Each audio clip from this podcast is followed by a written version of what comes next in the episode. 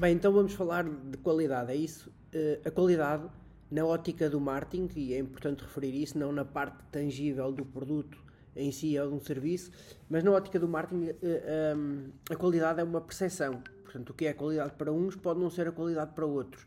E o mais engraçado uh, nisto tudo é que continua-se a ver muitas empresas, muitas, muitos profissionais, até do ponto de vista individual, eh, muitas marcas pessoais eh, tentarem se diferenciar pela qualidade quando isto é algo eh, completamente supérfluo se for isolado. Portanto, a qualidade é uma percepção e é uma percepção que vive de outras variáveis, como o preço, a própria definição no produto da marca, da criação da marca, as ações de comunicação. Portanto, nós temos uma percepção de qualidade em função de todas estas variáveis que vão impactar-nos de uma forma positiva, de uma forma negativa Obviamente que de uma forma muito estratégica é importante nós definirmos muito bem para quem é que estamos a, a querer trabalhar, comunicar eh, esta qualidade. É demasiado comum ainda vermos serviços que se apresentam de alta qualidade, com uma proposta de valor super eh, diferenciadora e a seguir o preço não corresponde. Portanto, o consumidor fica, desconfia daquela proposta, daquela eh, proposta de valor e tendencialmente não compra. Portanto,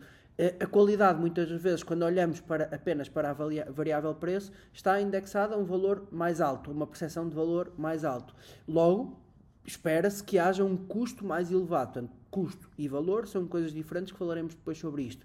Para além disso, a própria estratégia de comunicação, a forma como se comunica, o tom de comunicação, a marca, a forma como a marca aparece, tudo isto define a qualidade e a percepção da qualidade que o nosso cliente, o nosso mercado pode ter ou não, pode estar alinhado ou não com aquilo que queremos enquanto empresa passar ou enquanto profissional individual passar, mas a verdade é que não nos podemos diferenciar exclusivamente pela qualidade, porque isso é demasiado abstrato para quem quer efetivamente ter uma proposta de valor real para o mercado.